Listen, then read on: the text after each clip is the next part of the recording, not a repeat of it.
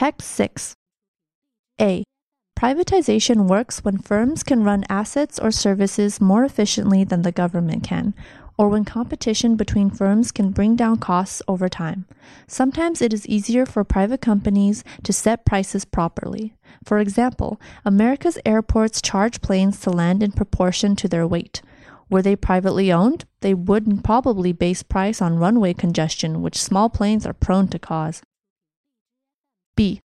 Yet America is hardly at the forefront of private infrastructure ownership either. Its airports, for example, are mostly publicly run, whereas in European cities such as London, multiple privately owned airports compete. And American air traffic control is choked of investment by the annual budget process. And countries like Canada have turned their systems over to self funding, nonprofit bodies which are investing in technology. Tracking aircraft with satellites rather than radar may soon allow planes to fly closer together on some routes. America is already five to 10 years behind, says Bob Poole of the Reason Foundation, a free market think tank. C. Avoiding the temptation to waste the earnings is the first challenge for any privatization. It is also important to get the length of the lease right. Very long term deals are likely to have to be renegotiated because circumstances change. The public must also be won over. The ideal model for roads would be to impose tolls only once they have been repaired. D. Whether asset recycling works depends on the details of any given deal. It has a mixed record. In 2006, Indiana sold a 75 year lease on a 157 mile toll road in the north of the state for $3.8 billion.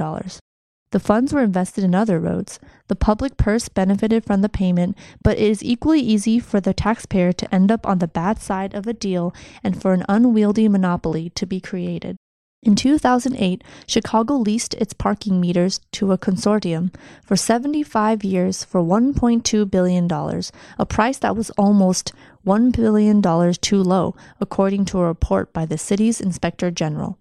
Big rises in parking charges caused a public backlash, while the city lost the right to change parking policies without compensating investors. Worst of all, rather than being invested in new assets, the money raised was used to plug the city's short term deficits. E. Cheerleaders for asset recycling imagined states leasing stretches of the sprawling interstate highway system to private tolling companies, raising vast sums for new investment. This has not happened much before, partly because a law from 1956 bans tolls on many interstate roads.